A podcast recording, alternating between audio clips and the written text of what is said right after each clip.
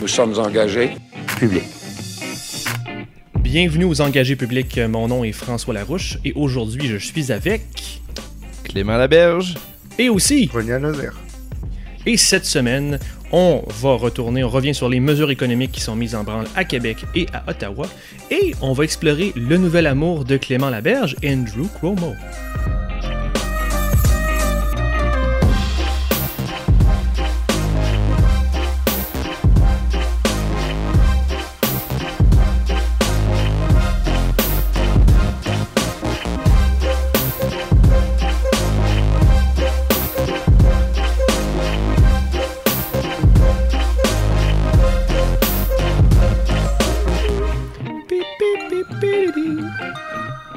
Bonjour les boys, Bonjour. Salut. vous allez bien? Oui, absolument. Ça va, ça va. C'est jour XX du confinement, je compte plus. Ça, ça fait combien de temps qu'on est là?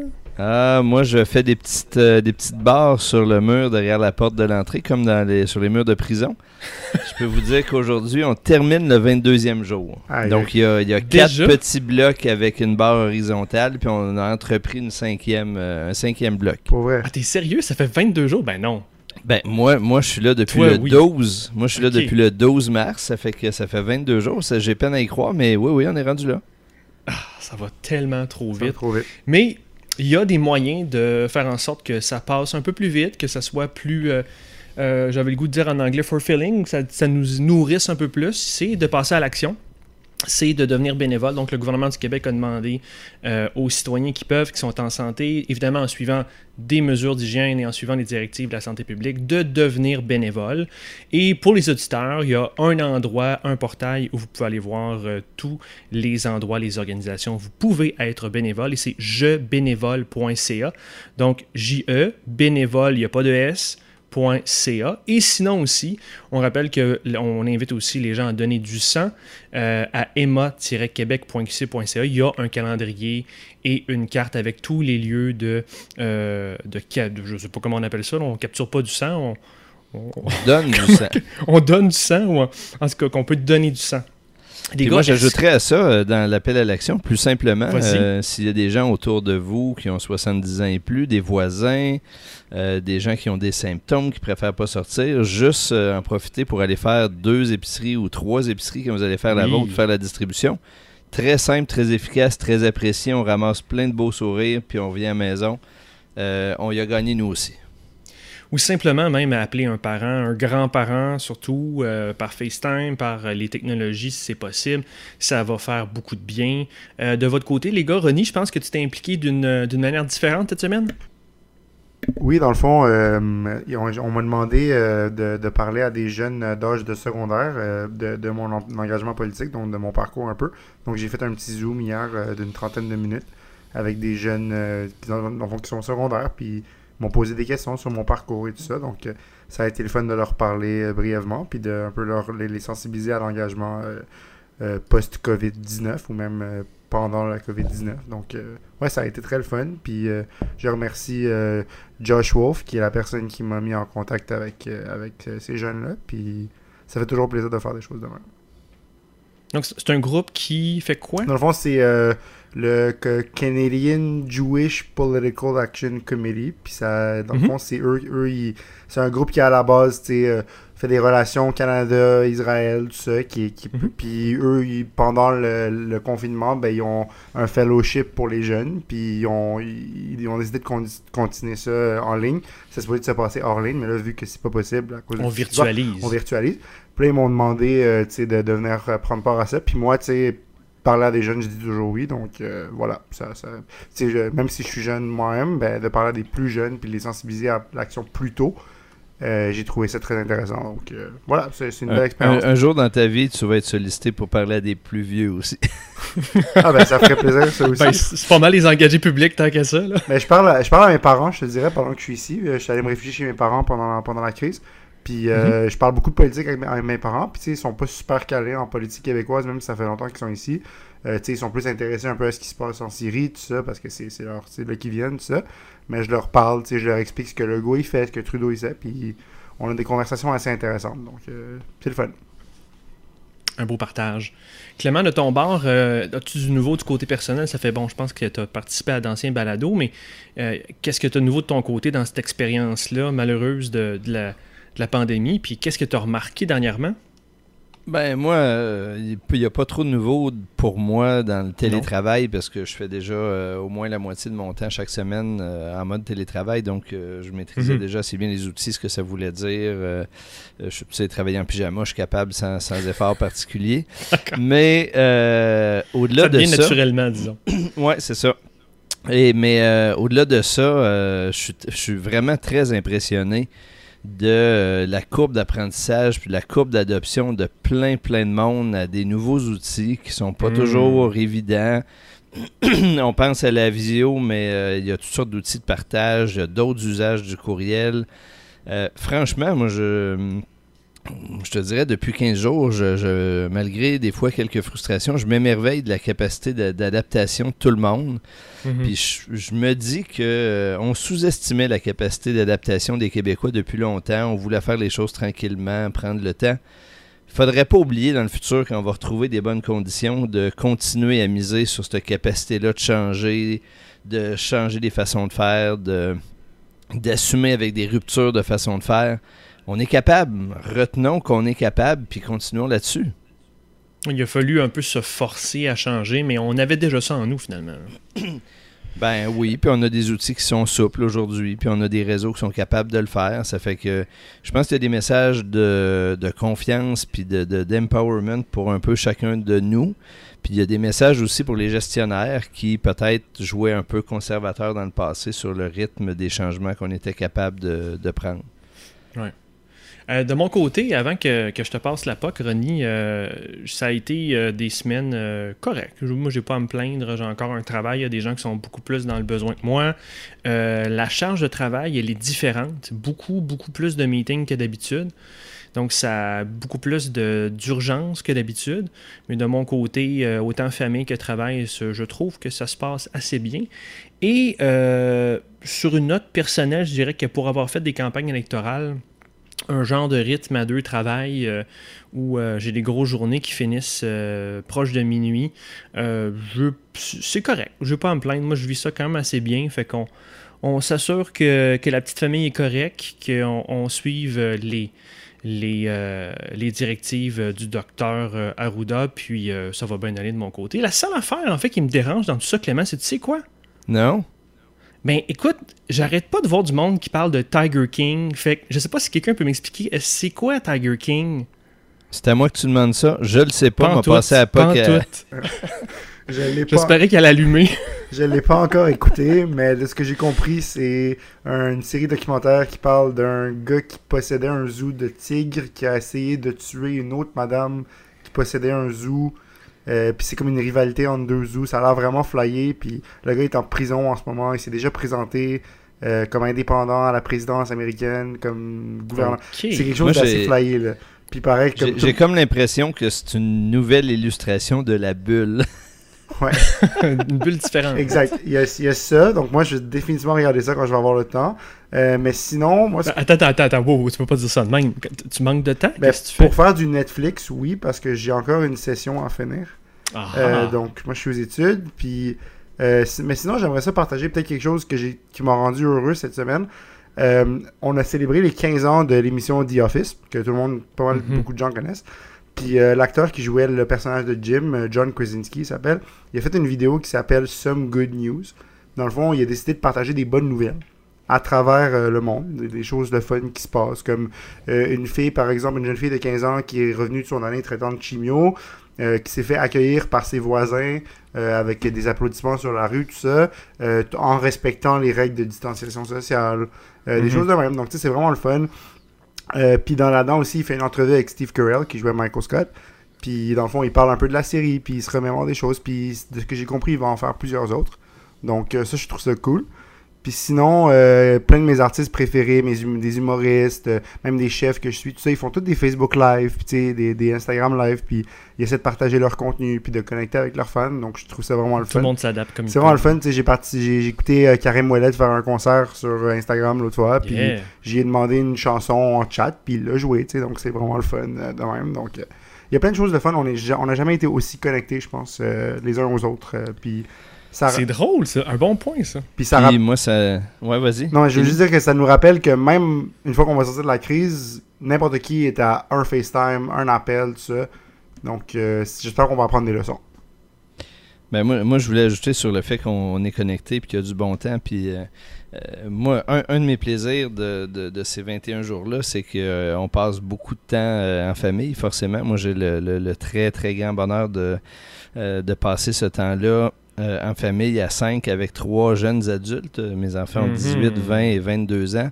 Ça nous donne plein, plein de temps pour parler, puis, ça, pour, puis pour découvrir qu'est-ce qui attire leur attention. Puis là où dans le rythme normal de la vie, j'aurais juste tendu l'oreille, ben là, on a le temps de s'asseoir à côté puis de regarder. Donc, j'ai, j'ai découvert le coronavirus. J'ai appris euh, un paquet d'affaires d'émissions sur, euh, sur Instagram, puis d'usage de TikTok, puis toutes sortes d'affaires. On s'amuse beaucoup parce qu'on a un petit peu plus de temps pour s'arrêter puis jaser.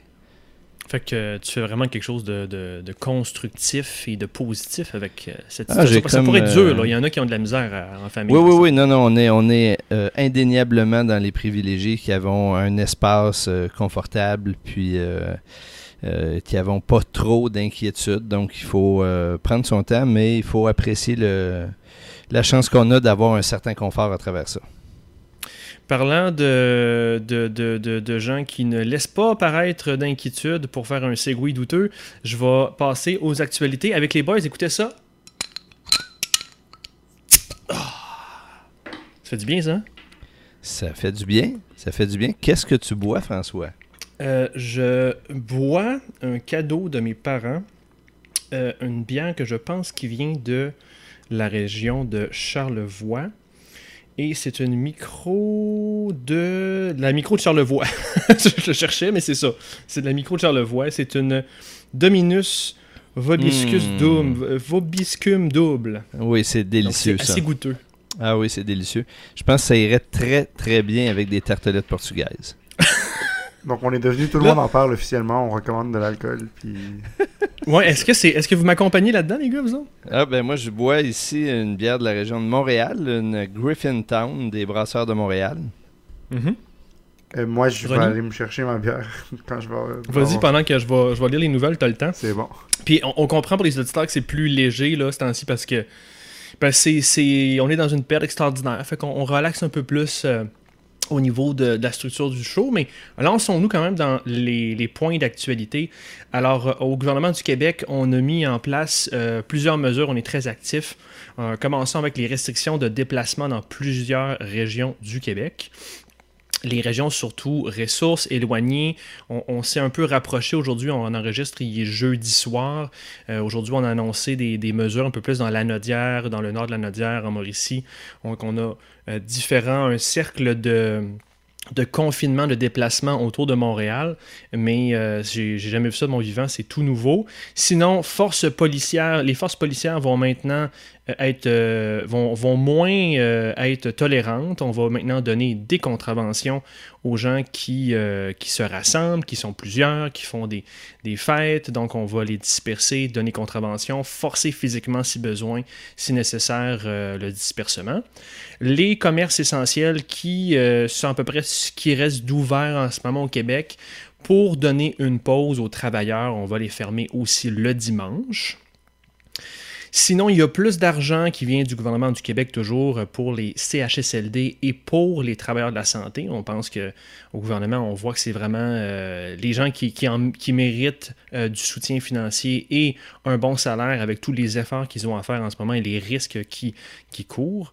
Et heureusement, pour garder notre morale, le docteur Horacio Arruda, il est toujours une source constante de réconfort et de memes euh, pour notre bonheur sur les internets. Euh, un peu dans la, même lignée du bonheur, il y a quand même euh, des sources d'espoir, des petits moments de, euh, qui, nous redonnent foi en l'humanité, on pourrait dire. il y a plusieurs entreprises québécoises qui revirent de bord leur chaîne de production, qui adaptent leur production de A à Z pour maintenant fabriquer des masques. Euh, il, y a, un regroupement de de qui a été lancé dans Schlaga. Donc, les, Québécois euh, se retroussent les manches. C'est vraiment notable, admirable. Clément, comment as-tu trouvé ces dernières semaines? Ben moi, la première chose, c'est que je suis absolument fasciné par le, le renversement de la pyramide d'importance perçue des emplois euh, au Québec. C'est Qu'est-ce que tu veux dire? Ben, c'est comme si du jour au lendemain, les gens qui étaient invisibles dans notre environnement, les gens dont on, on tenait pour acquis la présence, puis qu'on voit, qu'on voit des fois, puis qui sont parfois euh, littéralement invisibles, je pense aux Mhm. camionneurs en particulier, ben là, on découvre du jour au lendemain que s'ils n'étaient pas là, on serait mal pris en tabarouette. Ben oui, ils sont la, colonne euh, vertébrale de notre système maintenant. là. Ben oui, mais sauf qu'on les voyait pas il y a deux semaines, puis là aujourd'hui, on les salue, on les remercie, on se demande s'ils sont fatigués. Moi, je trouve ça, euh, il y a quelque chose d'extraordinaire là-dedans. On découvre l'importance des camionneurs, des caissières, des gens d'entretien ménager auxquels on accorde très souvent très très peu de considération, les préposés aux bénéficiaires un peu partout dans le système de santé puis de, de- de soins aux personnes âgées, les infirmières évidemment aux premières lignes. Puis à travers ça, on réalise tranquillement, pas vite, aussi que euh, l'importance qu'ils ont n'est pas toujours reconnue financièrement, puis qu'il y a une question d'inégalité des revenus qui apparaît de plus en plus criante, que là, pour lequel on fait à l'évidence euh, des ajustements pour toutes sortes de raisons. Puis encore aujourd'hui, le gouvernement a annoncé des primes, puis des compensations et tout. Mais il faudrait qu'en sortant de ça, on n'oublie pas l'importance que ces gens-là ont, même s'ils jouent des rôles qui sont extrêmement discrets puis qui sont invisibles quand ils sont bien faits. Euh, va falloir qu'on s'en souvienne bien au-delà de la crise qu'on est en train de traverser. C'est une problématique, euh, ben, une problématique, en tout cas une situation particulière que ça va créer. Je sais pas ce que vous en pensez les boys, je voyais justement aujourd'hui les mesures concernant les travailleurs en santé. Fait que oui, on va payer euh, un peu plus, euh, je pense 4 de l'heure, le personnel en CHSLD. Super, bravo. Puis là, tu sais, je me suis dit, OK, quand la crise va finir, ils vont leur enlever ça. Je fais du millage dans le fond sur ce que tu dis, Clément. On, va, on, on faut s'en souvenir, mais on va-tu s'en souvenir après financièrement? Ben, il va falloir, il va falloir le faire. Puis, euh, sais, euh, on aura peut-être l'occasion de parler un peu plus tard dans l'émission de, de, de- Puis là, il est tôt, mais il faut quand même commencer à réfléchir à, à- à comment tout ça va transformer la société dans laquelle on vit. Mais Mhm. ce qu'on. Moi, en tout cas, euh, tu sais, j'ai 47 ans. euh, des crises du genre de ce qu'on a là, j'en ai pas connu. Mhm. Puis je pourrais être un peu plus vieux, puis pas en avoir connu non plus. Puis, tu je suis obligé de constater dans les dernières semaines que je pensais pas que ça arriverait une affaire de même. Je pensais qu'on était, tu sais, immunisé à ce genre de problème-là, que c'était des histoires du passé. Là, on réalise que, ah ben non, toi, ça peut arriver. Puis que, euh, ben, ça arrive peut-être pas juste aux 50 ans, ça pourrait peut-être revenir dans 5 ou dans 10 ou dans 20 Exact. puis qu'on n'était pas prêt, puis qu'on n'aura pas le droit de pas être prêt la prochaine fois. Fait que faudra pas oublier l'importance de ces gens-là. Faudra pas oublier qu'ils ont besoin de plus d'équipement. Faudra pas oublier que les résidences, ben, s'ils ont été un peu dépourvues, les résidences de personnes âgées, puis etc., etc., etc. Il y a des, il y a des conclusions qu'on pourra pas se contenter de faire. Ouf, on est passé à travers. Non, on va falloir se retrousser les manches, s'assurer de ne pas se remettre dans la même merde. Mhm. Euh, René, ton côté, euh, toi, euh, comment tu as, vécu la semaine au niveau du gouvernement du Québec, au niveau provincial? Moi, donc j'aime pas ce mot-là. Comment tu as, vu ça? Eh ben moi, euh, bien sûr, je suis toujours au rendez-vous à 13h avec le fabuleux Dr Arruda. À Euh, vous, hein? C'est rendu comme un, un- un petit exercice euh, religieux, là. Ça, ça vient quasiment toucher le sacré à cette heure, à 13 ans, on s'assoit tous devant la TV. On va s'en ennuyer. il, est- il est mieux de recevoir genre l'ordre du Québec, puis je sais pas trop quoi, ou quelque chose. hein. En tout cas, il mérite, euh, il mérite une récompense, là, vraiment. Mais sinon, euh, plus sérieusement, Euh, je pense que oui. Moi, j'ai jamais senti, euh, jamais senti aussi fier dans le fond d'habiter où j'habite, puis d'être québécois, puis d'être né ici, puis de la, résilience qu'on, de laquelle on fait preuve. Euh, puis sinon, euh, moi, dans, le cas de mes études, j'étudie en affaires internationales, donc j'ai beaucoup de profs. Euh, j'ai un cours d'innovation notamment, puis les profs nous demandent toujours de réfléchir à la crise, comment ça va changer nos vies, tout ça, tout ça. Donc je me suis penché beaucoup là-dessus. J'ai lu quelques articles, puis c'est certain que ça va transformer la société. Puis, dans, dans sens plus large, je pense que ça va transformer un peu la mondialisation, comment on la voit. Parce que je pense que la mondialisation, c'est un peu ce qui a causé ce genre de crise-là, parce qu'on est de plus en plus interconnectés. Donc, avant même que le virus se rende au Canada, aux États-Unis, les bourses commençaient déjà à souffrir, parce que ça, dévorait la Chine, tout ça, tout ça. Mais en même temps, c'est grâce à la mondialisation qu'on réussit à combattre ce virus-là. En ce moment, tout le monde collabore, euh, s'envoie de l'équipement, euh, du savoir-faire, les meilleures pratiques, tout ça. Donc, c'est vraiment intéressant. On voit le côté positif et le côté négatif de la mondialisation euh, parfaitement exemplifié en une seule crise, puis ce ne sera pas la dernière, certainement. Fait que là, t'es, comme Bernie, là, t'appelles à revoir euh, le système économique? Ben, je dirais pas que, tu sais, on, on s'entend, le, le, capitalisme mourra pas au lendemain de cette crise-là, puis on va continuer de consommer, mais par exemple, on va peut-être plus consommer de par commerce électronique ou par par euh, peut-être commerce local les, les, les, chaînes d'approvisionnement vont être plus locales il y, a des choses qui vont changer puis je pense que même la, la, la, crise climatique va recevoir peut-être plus d'attention parce que si on lutte autant qu'on lutte contre ce virus-là, contre la crise climatique, ben, ben on, va, on va pouvoir s'en sortir. Donc je pense qu'on a une introspection à faire. Oui, c'est ça, parce que la courbe à aplatir de la crise climatique, elle doit être pas mal plus grosse que celle-ci euh, en ce moment. Moi, je dis qu'on engage, on engage le docteur Arruda pour... Euh, la transition climatique? Pour la, pour la transition climatique, puis on lui dit on lui dit de nous expliquer comment aplatir la courbe. Clément, tu avais euh, l'air de vouloir te lancer? Ben, en fait, moi, je voulais réagir à deux, deux choses que, que René disait. La première, c'est. Euh, je m'émerveille. Ben, je sais pas si on peut s'émerveiller encore de la collaboration scientifique. Oui, euh, clairement, on a plein d'indices que les scientifiques ont compris qu'il n'y avait pas d'issue à ça en travaillant chacun dans son coin dans une course au brevet qui isolerait tout le monde. Donc, ça, chapeau.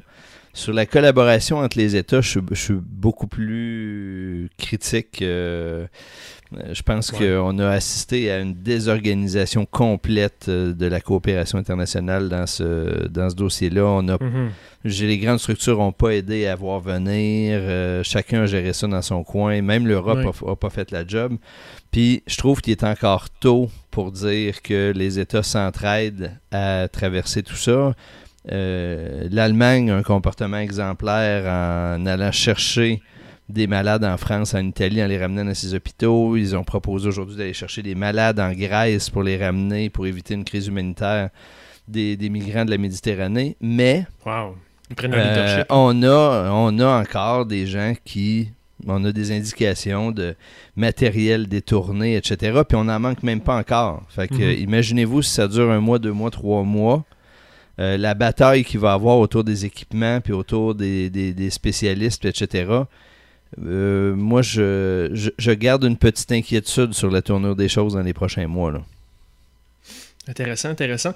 Euh, permettez-moi de, rediriger un peu la discussion ben, avant qu'on passe aux autres sujets, parce que j'ai pas eu l'occasion de me prononcer sur la gestion de crise de, du gouvernement Legault. Et moi, je voulais euh, ajouter ma voix aux félicitations. Euh, je suis vraiment impressionné de. Je pense que ce qu'on voit en ce moment va être un, cas d'étude pour de nombreuses années. Donc, euh, toute l'équipe de communication, petit tape dans le dos. là, en ce moment, justement, j'enseigne à l'Université Laval en marketing politique et je trouvais ça super intéressant d'en parler avec les étudiants, de souligner à quel point D'habitude, dans une communication gouvernementale en gestion de crise, ton intention, c'est de rassurer, et en parallèle de planifier. Et je pense que c'est textbook ça, ce que je vois à travers les points de presse tous les jours. Le premier ministre reste rassurant une certaine transparence. Là. Je sais qu'il y a des journalistes qui chialent beaucoup, euh, euh, qui n'ont pas tous les chiffres en main, qui n'ont pas toutes les prévisions euh, de l'État. mais ceci étant dit, le gouvernement à chaque jour a sa ligne, le premier ministre la tient, et on sent malgré tout qu'il y a de la prévision qui est faite d'avance, que le gouvernement nous a pris la main tranquillement, tout le peuple du Québec, pour nous amener à où est-ce qu'on est aujourd'hui, puis qu'il savait qu'elle est là. Mais tranquillement, ils ont fermé des choses. Une journée après l'autre, il y a un crescendo, il y a une séquence, ça s'est vraiment bien senti. Donc, euh, c'est sûr que ça, ça crée aussi une certaine assurance et que ça réconforte aussi. Sinon, Remarquez comment c'est toujours très intéressant de voir quel porte-parole est là, que c'est toujours un porte-parole qui, est, euh, épaule euh, le premier ministre dans un sujet déterminé, donc soit économique, évidemment, soit la santé, c'est le ministre correspondant qui est là, ou euh, des fois au début c'était la ministre des aînés qui était là. Donc les, les communications sont, sont, bien faites dans le sens où si le sujet du jour, on a nos, euh, on commence à être habitué, on a toujours le nombre de cas, on a toujours un peu les consignes, puis après ça, on a certaines mesures. Si le sujet c'est économique cette journée-là, ben, on reste grosso modo sur ce sujet-là. Ils ne se font pas euh, dicter l'agenda par les journalistes. Ils sont vraiment très, très, très solides. Donc, euh, félicitations à toute l'équipe. Puis, évidemment, il faut rester critique, évidemment, il faut garder un œil ouvert, mais pour l'instant, je suis agréablement impressionné et surpris. Vous autres, les gars, comment vous trouvez la gestion à Québec? Je veux, moi, je, me joins à, l'ensemble de tes commentaires, mais je trouve que euh, la, la, qualité de la communication de Mme McCann est souvent passée sous silence. Euh, elle est certainement moins flamboyante que Dr. Arruda, puis euh, peut-être un peu moins empathique mm-hmm. que, que Legault mais sa communication, la franchise avec laquelle elle répond, quand elle a les réponses, quand elle n'a pas les réponses, quand elle s'engage à revenir sur le sujet. Euh, moi, bravo, bravo. En fait, je pense que c'est la complémentarité de ces trois porte-paroles-là qui fait que ça marche. Et euh, encore une fois, c'est une belle illustration qu'il n'y a pas de... Il n'y a pas de porte-parole parfait, il y a savoir s'entourer de gens forts pour travailler. Hey, on se fait du plaisir, les gars? Répondez pas tout en même temps. Hein? Ben On se fait du plaisir. Ils sont sur le mute, eux autres. Allons-y, allons-y. OK. c'est un beau moment. C'est mort, là. Ça, ça... Mais parce que je veux vous lancer un sujet. Ben, je sais qu'on a d'autres sujets dans le balado, puis ça fait déjà 30 minutes, là, mais faisons-nous plaisir. Euh, il y a une chose que j'ai remarqué des fois dans la vie, c'est les situations, c'est les moments qui créent les grands hommes et les grandes femmes. Je peux pas dire que j'ai toujours été un grand fan de François Legault dans sa version partisane. C'est pas quelqu'un qui a la partisanerie très euh, élégante ou qui est très convaincant, mais force est de constater, puis c'est pour ça que surtout Ronnie, je suis curieux de t'entendre aussi là-dessus, on dirait qu'il y a un ton très, euh, pas monotone, mais il y a un ton comme, tu sais, euh, avec la manière qu'il parle, puis des fois ça, ça résonne pas super bien dans le partisan. Mais là, le ton qu'il a, dans le contexte de la crise, je trouve que c'est parfait. C'est exactement le genre de ton rassurant dont on a besoin. Fait que j'étais curieux de vous entendre sur l'aspect de, de son ton, de sa personnalité, qui soudainement, il devient, tu sais, il, est, il était premier ministre, mais là, il prend un autre, euh, un autre niveau en ce moment. Est-ce que, que je me trompe? Ben, euh, non, non, je pense qu'effectivement, ça révèle un, un caractère, tu sais, moi, j'aime je, toujours penser que les politiciens. Ben, en fait, ils sont, mais j'aime toujours rappeler que les politiciens, avant tout, c'est des êtres humains. Puis, euh, tu sais, c'est Jean Jaurès qui disait avant la politique, il y a la vie.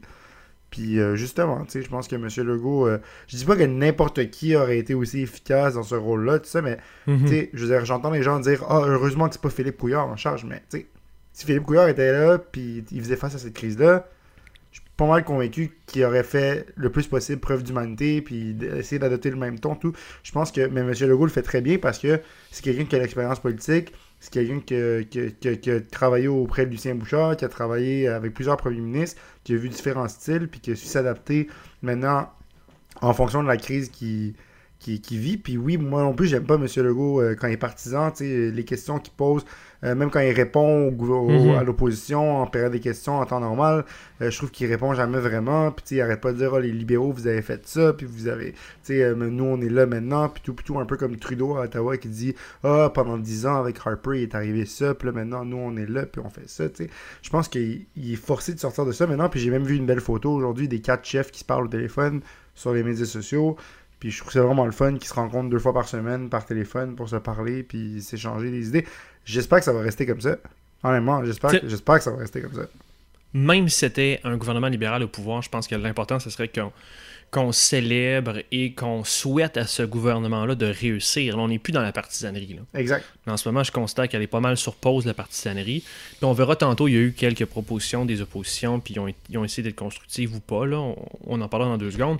Mais on n'est plus là. Toi, Clément, avais-tu quelque chose à ajouter sur euh, ben, mon segment moi, plaisir? Moi, je, écoute, je- moi aussi, je suis, je suis impressionné de Legault. Puis les, les enfants sont, sont tannés de m'entendre m'exclamer devant le fait que sa communication est efficace dans les points de, de 13 heures. Euh, je pense qu'ils ne me reconnaissent pas. Mais, euh, mais quoi qu'il en soit, euh, il, il est très bon. Je pense qu'il a eu un contexte qui lui a permis de mettre de côté la partisanie très rapidement. C'est-à-dire que comme Mhm. son taux de- de- d'approbation de, la population avant d'entrer dans la crise était très très bon, euh, ben, il a pu mettre de côté ça puis pouvoir entrer dans la crise avec beaucoup de confiance que euh, Ouais. Justin Trudeau, par exemple, n'a pas, n'a pas pu faire, puis Macron en France, puis ainsi de suite. Donc, il y avait un contexte qui s'y prêtait, mais il a su reconnaître très vite que c'était pas une situation dans laquelle la partisanerie avait place.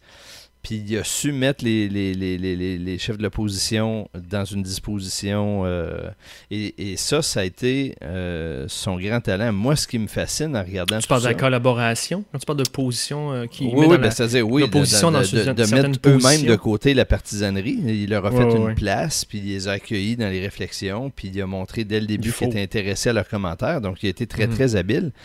Moi, ce qui, ce, qui, ce qui me fascine le plus dans cette euh, fascination-là que les Québécois ont développée pour le François Legault de, de la crise, Ouais. c'est que j'ai l'impression que ça va changer profondément le regard qu'on porte pour les prochaines années sur les qualités qu'il faut pour être chef d'État.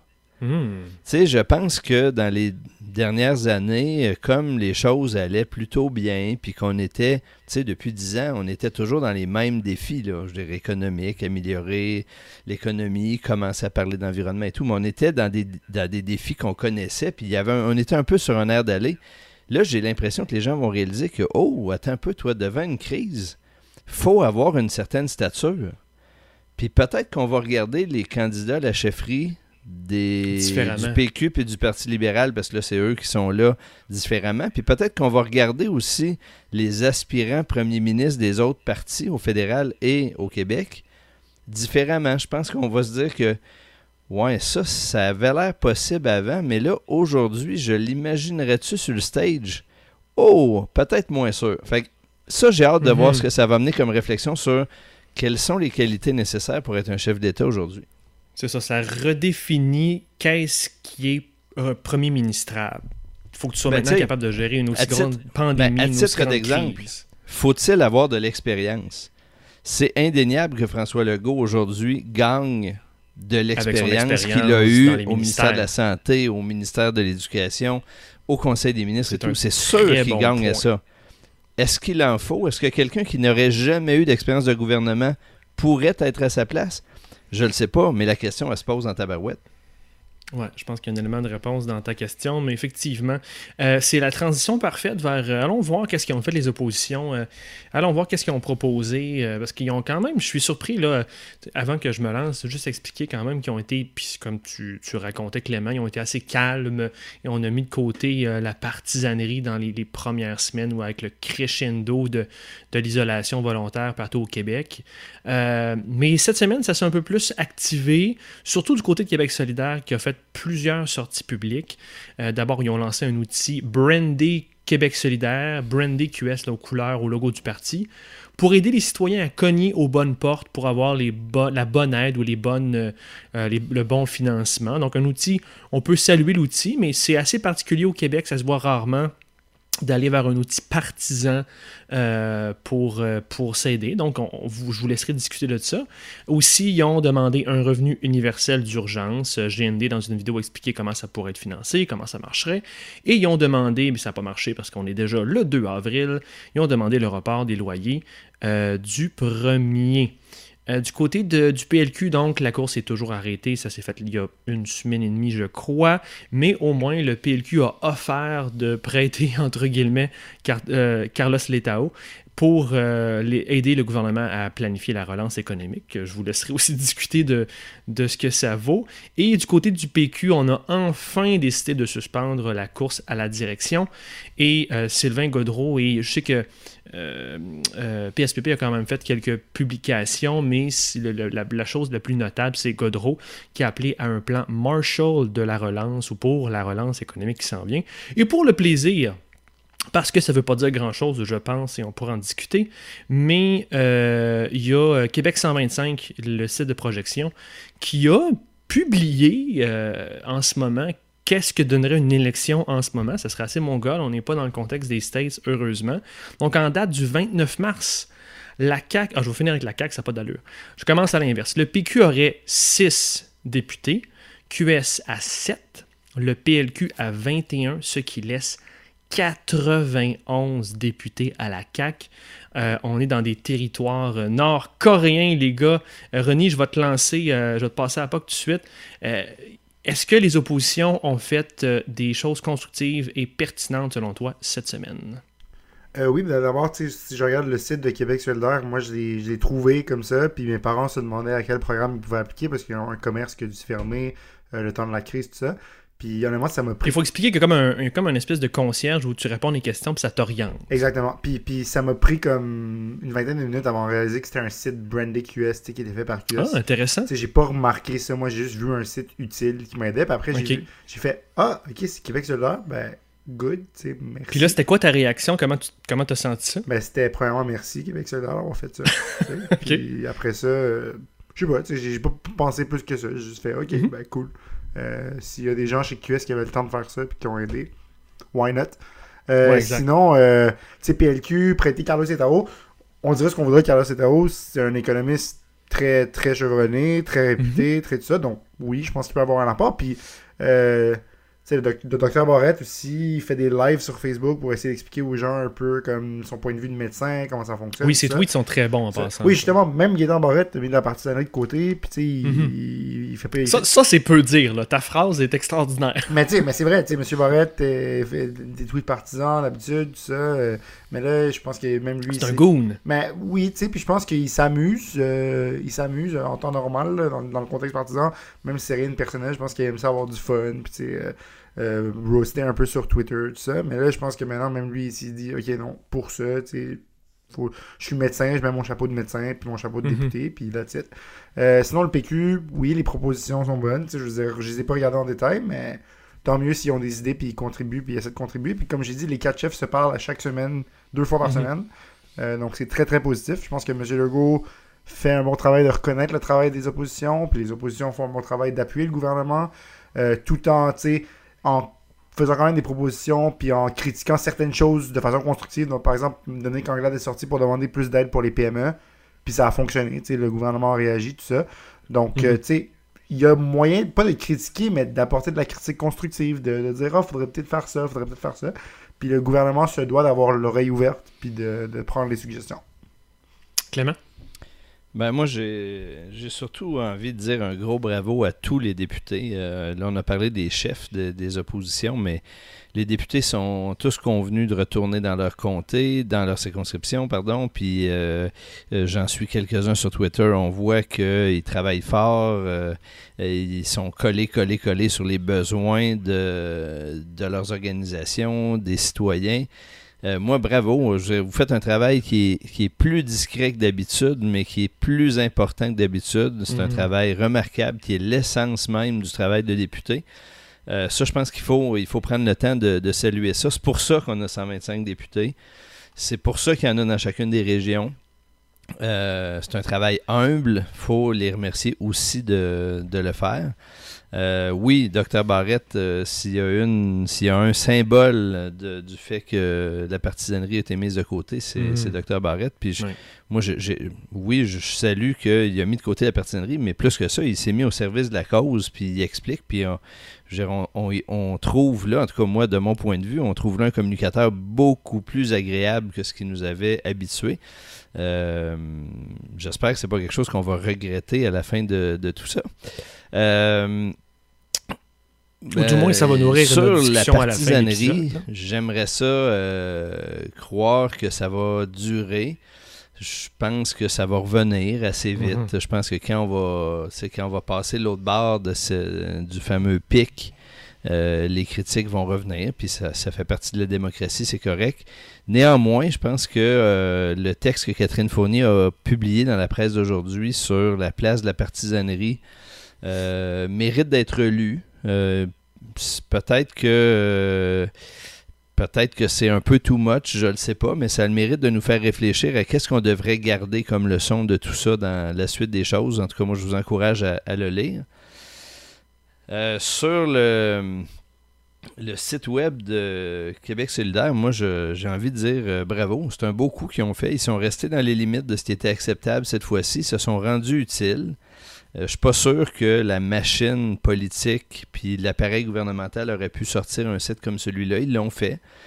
Euh, bravo. Dans un autre contexte, est-ce que ça aurait été aussi, euh, aussi pertinent? je ne le sais pas, mais dans le contexte actuel, moi j'ai envie de saluer ça. C'est une contribution louable.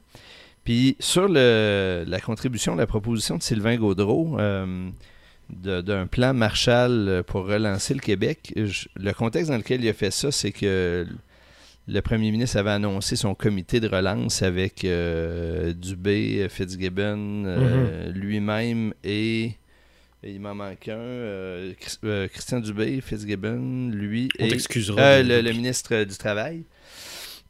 Donc, puis lui, Sylvain dit, ben, il faudrait au moins qu'on ajoute santé et environnement qui seront la clé de la relance et tout.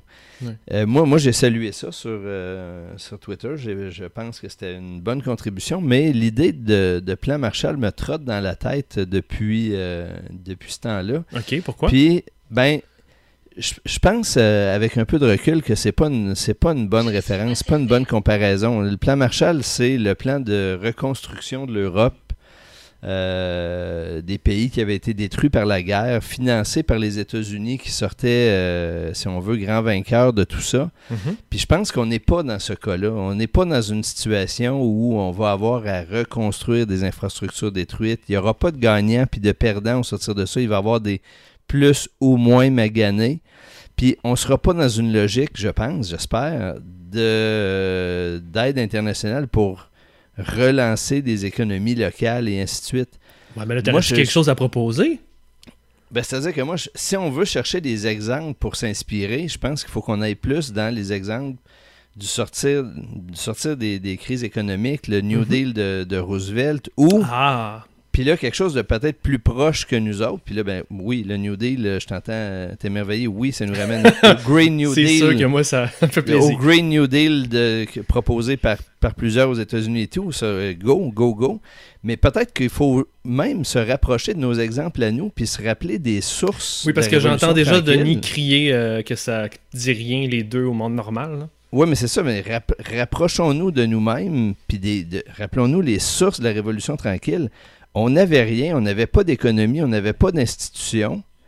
Puis on a, on a, trouvé les moyens de, de, se donner les moyens d'investir, de créer des institutions financières, de créer la caisse de dépôt, de nationaliser Hydro-Québec, puis de construire des infrastructures. Il faut réentendre euh, dans un documentaire que Radio-Canada fait quelques années sur la Révolution tranquille, Parizeau racontait comment on a construit le réseau des écoles primaires et secondaires au Québec mm-hmm. au début des années 60 je pense qu'on est plus proche de ça comme chantier qu'il y a devant nous que devant le Green New Deal, puis encore plus que le plan Marshall, qui sont des références qui m'apparaissent pas adéquates dans les circonstances. Non, Puis même dans, l'esprit, on est, on fait ce que doit en ce moment. Là. On fait pas ce qui nous tente, puis on le fait un peu par, ben, par obligation, dans le sens où on, se virtualise, on, fait une transition, on, a, on, a, on se donne du courage, puis on le fait, puis c'est tout. le moment donné, on n'a plus le choix. Là. Mais tu sais, il y a, des, y a des choses qui étaient plus acceptables dans les dernières années dans le climat économique et politique dans lequel on était. Tu sais, le mot nationalisation était devenu euh, une hérésie. Mais là, on va avoir tellement aidé, on va avoir tellement aidé certaines entreprises, certains secteurs économiques qu'il y a un moment où il va falloir se demander si le plus simple, c'est pas de les nationaliser. Puis euh, de se dire qu'on va faire un bout avec, puis qu'on décidera ce qu'on en fera plus tard, puis qu'on va prendre les revenus qui vont là. Ça, c'est une chose. Puis après ça, on va peut-être réaliser qu'il y a des infrastructures qui sont privées aujourd'hui qui devraient être publiques parce que essentielles à, à- à- à l'égalité puis à la livraison des services publics. Aujourd'hui, là, les régions du Québec qui n'ont pas accès à Internet à haute vitesse, là, ils vivent pas l'isolement de la même Hmm, façon bon que nous autres. point. Ils n'ont pas accès aux mêmes services. Ils n'ont pas accès à demander les services publics aussi rapidement. Il va y avoir des grandes questions à se poser autour des infrastructures publiques et ce qu'elles sont au 21e siècle. Tu m'amènes ailleurs, puis c'est intéressant comme sujet parce que, bon, tu dis qu'on on- on a des termes ou des idées comme euh, la nationalisation qui, soudainement ne seront peut-être plus, en tout cas, on n'aura plus des, œillères ou euh, des billets face à certains concepts. All bets are off. hein. Les points de repère ne sont plus là. On n'a plus de repères et tout, tout est à réinventer euh, en espérant qu'il y a une, une suite à tout ça. Euh, et il y aura, moi je pense, il n'y a plus de repères politiques. là. Si on trouvait qu'en 2018, les plaques tectoniques du Québec avaient changé, ben les boys vous annoncent qu'ils ont changé en tabernacle. Et, Ben oui. et je me demande la question, en fait, conseil politique à- aux, aux oppositions après cette crise, posez-vous des questions. Ben, Faites attention ne pas à votre continuer dose comme avant. de- Faites attention à votre dose de partisanerie. Il y aura toujours une place pour négocier des intérêts divergents au Québec, dans l'Assemblée nationale. Il y aura toujours une place pour amener des propositions constructives et critiquer quand c'est nécessaire. Mais la partisanerie dégueulasse qu'on a eue dans les dernières années, la montée de la- cette partisanerie pour la partisanerie, d'être toujours oppo- opposé à quelque chose parce que c'est l'autre parti, comme les républicains font aux démocrates, faut que ça cesse et j'espère qu'au sortir de cette crise, on va se rendre compte de ça. Puis de toute façon, là, je dis juste ça, là, mais ça va être une réalité, ça va être du real politique. Parce que à- là, la projection, c'est pour le fun, on se fait plaisir. Mais ça représente quand même quelque chose. Il y aura sûrement une baisse après euh, la crise. La CAQ va probablement rebaisser, elle ne sera pas à 80% tout le long. Mais quand même, on est dans une autre réalité. Et si les partis reviennent, j'ai le goût de dire les vieux partis, mais il faut, faut viser tout l'ensemble des oppositions. Si les, les partis de l'opposition reviennent dans leurs vieilles habitudes, ils vont probablement disparaître. Après, on va être dans une nouvelle réalité. Puis je pense que je peux me tromper, puis je veux vous entendre, les boys, mais je pense que. Tu sais, mon frère m'a demandé cette semaine Ah, le gouvernement va-tu passer? Qu'est-ce qui arrive All bets are off. Là. On est dans un nouvel univers politique. là. C'est totalement différent au Québec. Vous autres? Ben, Ben, euh, moi, je. Ouais, vas-y, vas-y, René. Ah, merci. Euh, dans le fond, euh, ouais, ben, c'est vrai. Euh, faut, faut que la partisanerie, comme elle était avant, cesse. faut que la partisanerie crasse cesse. Euh, mais en même temps, faut aussi que les gens au pouvoir soient plus ouverts aux propositions. Euh, Puis ça, je vise pas la CAQ, je vise en général les, les, les gens au pouvoir. Euh, tu sais, même quand les libéraux étaient là, je trouvais qu'on n'était pas assez ouvert aux pro- projets de loi, propositions des oppositions. Euh, Mhm. Même avec Madame Marron, on pourrait. Je peux pas te donner d'exemple, mais je suis sûr qu'il y a eu des exemples par- pareils. Avec, avec M. Charret aussi, avec M. Landry aussi, M. Bouchard. Je veux dire, en général, puis même au fédéral, même chose. Je pense qu'il faut. Quand une opposition dépose un projet de loi, puis qui, ont des idées, puis moi je suis peut-être un peu naïf, mais je crois que tout le monde en politique a comme objectif d'améliorer la vie de ses citoyens parce que c'est pas une vie puis tu sais il y a pas n'importe qui qui ferait ça euh, pour n'importe quelle raison. Donc je pense qu'il faut être ouvert euh, aux propositions des oppositions puis il faut collaborer puis j'espère que cette crise là va nous apprendre des leçons qu'on va retenir Euh, moi, je mettrais juste une nuance sur ce que vous avez dit euh, tous les deux. C'est, Mhm. euh, je suis complètement d'accord que la partisanerie, comme elle s'exprimait dans les dernières années, va devoir euh, céder sa place. Maintenant, je pense pas que ça veut dire que le climat qui prévaut en temps de crise va pouvoir se poursuivre. Sais, je pense pas que euh, le Parti libéral, le PQ, puis Québec solidaire vont pouvoir jouer très longtemps euh, les gens qui améliorent les propositions du, de la CAQ. Je pense que quand on va avoir ressorti la tête de l'eau, qu'on va être passé de l'autre bord, qu'on va avoir restabilisé les choses, je pense que les propositions de chacun des partis risquent d'être plus radicalement différentes les unes des autres. Qu'ils l'ont été dans les dernières années, parce que il va se poser des questions fondamentales de la société québécoise. On a parlé de la nationalisation de, de certains services ou de certains secteurs de l'économie ou de comment on va aider à reconstruire un secteur, par exemple, comme la culture ou certains secteurs industriels. Puis je pense que les points de vue vont être beaucoup plus tranchés qu'ils l'ont été par le Hmm, passé. Mais ça ne veut pas dire de retourner dans la partisanerie. Ça veut dire de présenter, de, de présenter des propositions plutôt que de simplement réagir aux propositions du parti. Moi, j'espère que, la, que QS va avoir des propositions, va les amener avec force, puis que le PQ va en avoir, puis le Parti libéral aussi. Hmm. On peut amener des propositions radicalement différentes avec une perspective constructive euh, d'opposition mais en amenant des propositions plutôt que de la critique puis des petites stratégies euh, au day-to-day. S'il y a des gens qui pensent encore que la politique pouvait se faire en gagnant la journée, je pense que ça, dans un an, là, ça va être un- un- une relique.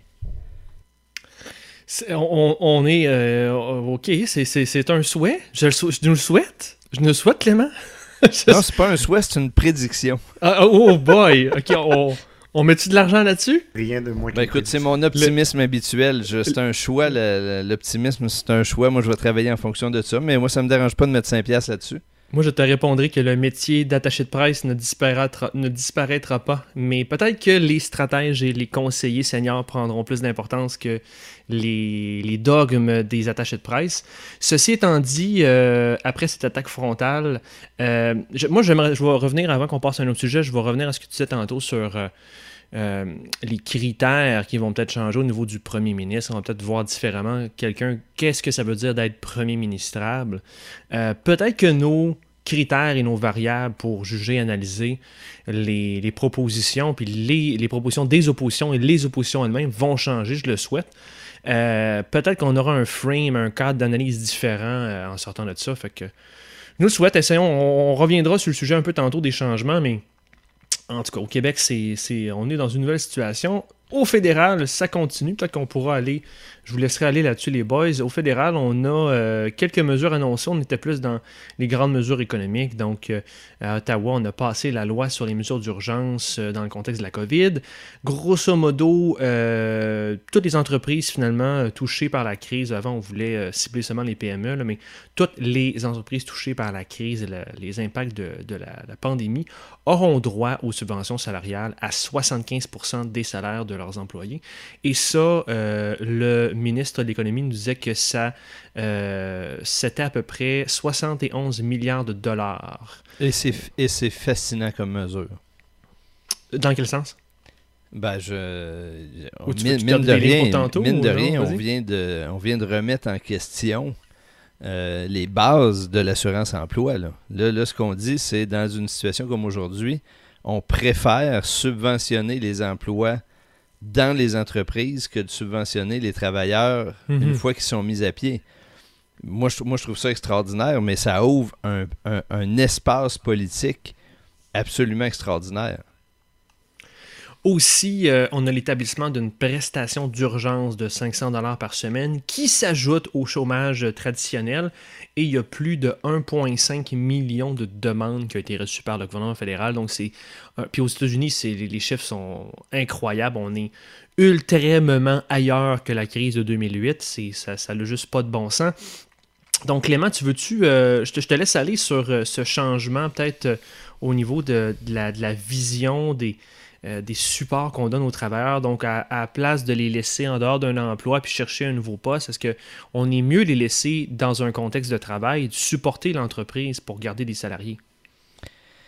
Mais c'est ça, moi, je trouve que les réflexions qui se sont faites depuis euh, 15 jours euh, au gouvernement fédéral sont fascinantes parce que ce qu'on on a été amené, puis là ça s'est fait par étapes là aussi, puis même si euh, euh, émotivement je me sens un peu plus loin des points de presse de, Justin Trudeau euh, que, de notre trio à, à Québec, il reste qu'ils ont fait aussi par étapes, puis ils ont eu l'humilité d'annoncer des choses, puis de revenir quelques jours après pour dire qu'ils corrigeaient et tout, donc... euh, il n'y a pas tout mal à Ottawa non, non plus dans cette histoire-là.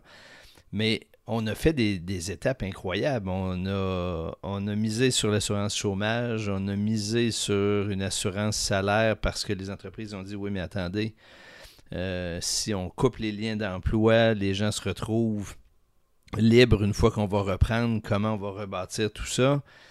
Euh, mine de rien, on a touché à tout plein de thèmes qui frôlent la question du revenu minimum garanti.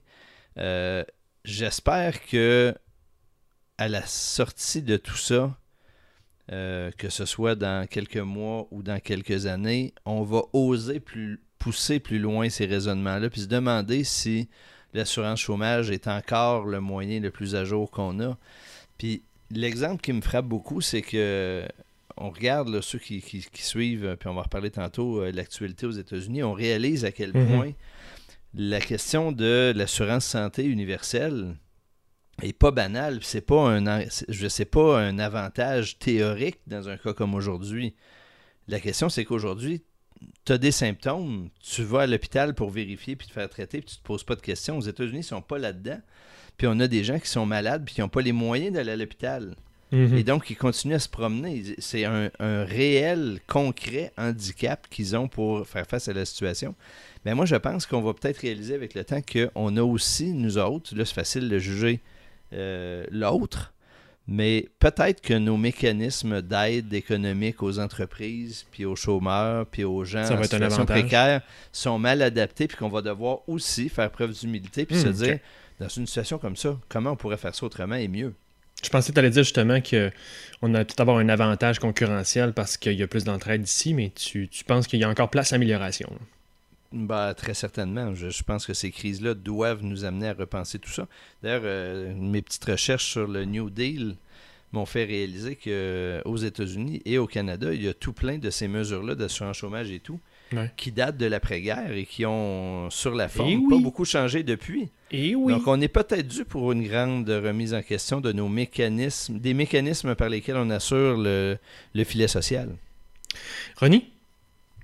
Ouais, oui, ben, dans le fond, euh, je suis d'accord avec ce que Clément vient de dire. Euh, les, le filet social, c'est quelque chose qui est pas mal né après la Deuxième Guerre mondiale pour justement dans l'après-guerre, la reconstruction, tout ça. Puis effectivement, c'est faut, faut moderniser, faut arriver au 21e siècle avec ces, ces systèmes-là.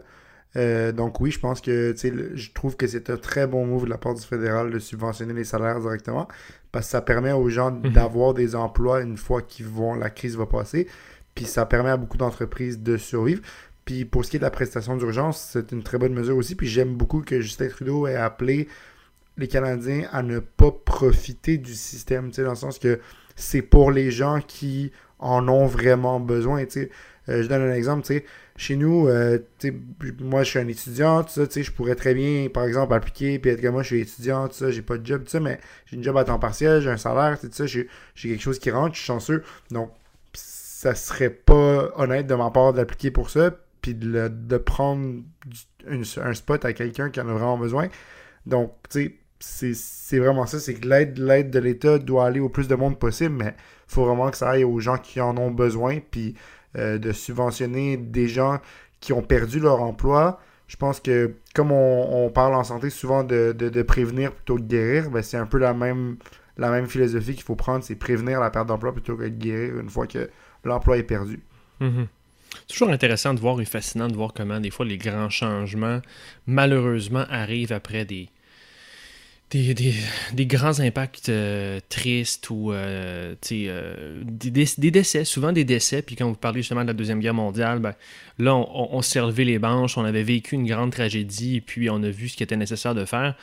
espérons qu'on pourra tirer les conclusions, comme on dit depuis le début, de, de ce qu'on vit. Mais on est encore dedans. On est encore dedans. Alors, voyons voir comment on pourra s'en tirer. Et parlant de gens qui, on va voir comment ils vont s'en tirer, allons voir vers nos voisins du Sud euh, comment ça se passe, parce que ça risque d'avoir un impact sur nous. Et en tout cas, Clément est très impacté par... Euh, l'un de ses politiciens en ce moment, on va pouvoir en parler avec lui. en général, du côté des États-Unis, ben, le nombre de cas explose. Les États-Unis sont officiellement devenus le, le foyer le plus important euh, du virus. Euh, en ce moment, Trump a un peu changé son fusil d'épaule en, dedans de quelques jours. Il a cessé de diminuer, minimiser ce qui se passait et puis vraiment euh, embrasser les, euh, les propositions de, de, de l'État, de, de ses experts. Donc, il semble prendre ça de plus en plus au sérieux. On, peut au moins le célébrer.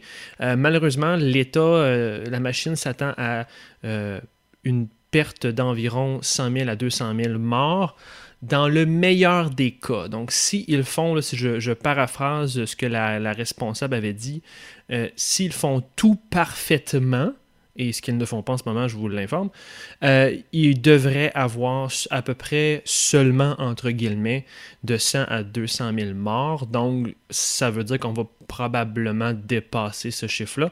Je vous laisse réfléchir à ce que ça veut dire. Il y a derrière chaque chiffre une famille. Euh, sinon, du côté un peu plus partisan pour euh, mettre la table vers notre sujet principal, ben, on a la Convention démocrate qui a été repoussée de juillet à août. Et on rappelle que Bernie Sanders est toujours dans la course, qui est- utilise, ben utilise, ou en tout cas, voit dans la crise actuelle un- une justification de sa vision politique et de changer le système. Sinon, puis vous pourriez, euh, revenir sur le sujet des gars, mais je voulais lancer Clément sur son nouvel amour. Clément, là, tu me déçois. Clément, il faut qu'on se parle.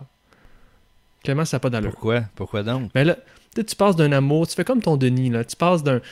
Tant, il aimait QS, Je- après ça, non, non, je- je là, n'ai là, t'es passé de AOC à. Là, t'as t'as un nouvel amour américain. Non, là. je n'ai renié aucun amour en route. Ah, ok, ok, ok. Mais du moins, avec sa gestion assez exemplaire de l'État de New York, avec ses frasques euh, ses attaques envers le président Trump, le gouverneur de l'État de New York, Andrew Cuomo, est devenu vraiment en ce moment une superstar médiatique. C'est devenu aussi un homme d'État. C'est un peu dommage de, de l'amener comme ça, mais il faut dire aussi qu'il fait, il semble faire vraiment la job pour son État. Euh, ses points de presse sont pertinents, il apporte toujours beaucoup d'informations, il, euh, est très transparent aussi dans les limites de ce qu'il peut faire et dans sa relation avec l'État fédéral.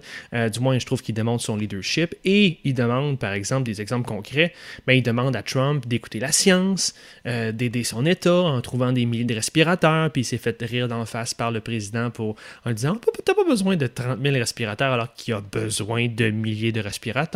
On est en train de mettre des tentes en ce moment de fortune pour en faire des hôpitaux dans Central Park, donc c'est pas Jojo tout ça. Euh, Clément, qui- est Andrew Cuomo? Comment l'as-tu découvert et que penses-tu de lui en ce moment? Ben, écoute. Euh, Lâche-toi lousse. Ouais, ben c'est euh, Andrew Cuomo. Moi, j'ai connu. J'avoue que je connaissais le, nom le nom Cuomo, Mhm. mais je connaissais surtout le commentateur euh, à CNN, Chris Cuomo.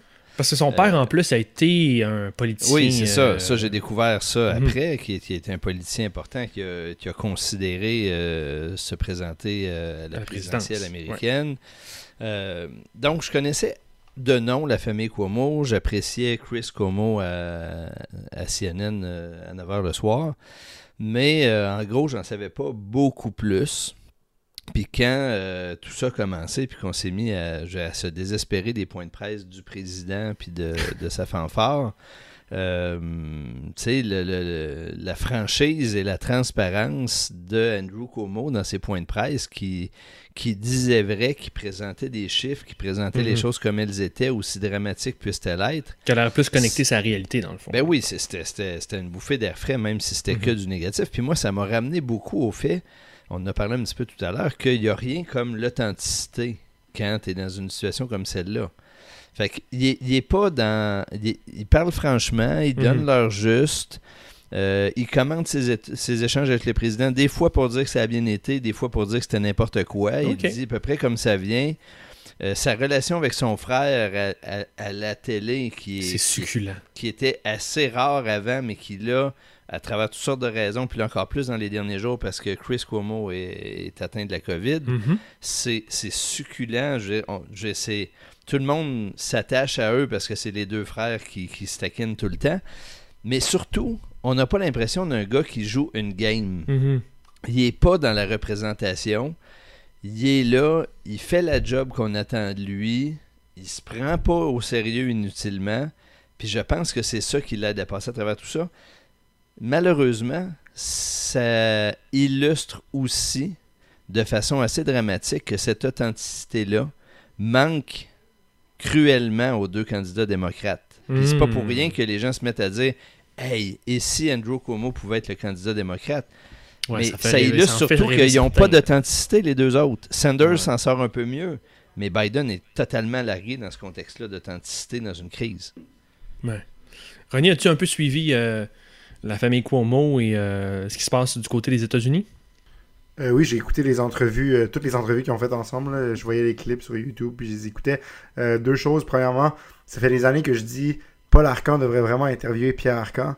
Ben là, on a, on a une preuve que deux, On a l'équivalent, ben deux oui. frères à la radio ça, ça- ou à la télé. Est-ce ça- que tu sais, avec euh, ton côté plus libéral, est-ce que tu sais si tu les connais bien peut-être plus euh, personnellement, est-ce qu'ils vont se taquiner ou ils vont être assez... euh, Euh, ben, Paul Arcan, je le connais pas beaucoup, mais mon coloc travaille pour Pierre Arcan, puis il me dit que c'est quelqu'un de très drôle, très, euh, tu sais, qui aime ça faire des blagues, tout ça. Ok, Fait ok, fait que ça sera pas plate, là. Puis, Non, euh, non, non. Pierre Arcan, il projette peut-être pas euh, tu ce, ce côté-là à l'Assemblée l'air assez nationale, sérieux, ça, là, ouais. assez sérieux, mais apparemment que en privé ou tu sais, quand il est un peu plus détendu, c'est quelqu'un d'assez drôle. J'ai eu la chance d'interagir avec lui plus informellement, puis c'est quelqu'un de très très drôle là, qui fait des blagues tout le temps, donc euh, ça serait très drôle. Mais pour revenir au Como, euh, oui, j'ai trouvé ça très touchant quand Chris Como a été annoncé euh, positif. Ben, tu sais, Andrew Como, il commençait à dire, voyez, personne n'est à l'abri de, ce- de cette maladie-là. Tu sais, Ouais. il n'a pas instrumentalisé son frère pour du capital politique. Au contraire, il a dit Vo- Voyez, c'est mon frère, euh, j'humanise. tu sais, On, on voit que c'est mon frère que. que, il l'a pris en exemple, en tout il l'a cas, pris en exemple, c'est ça, mais tu sais, sans le faire de façon à ce qu'on se dise Ah, ce gars-là se construit du capital politique. tu sais, Il est capable de le faire d'une façon très authentique, justement.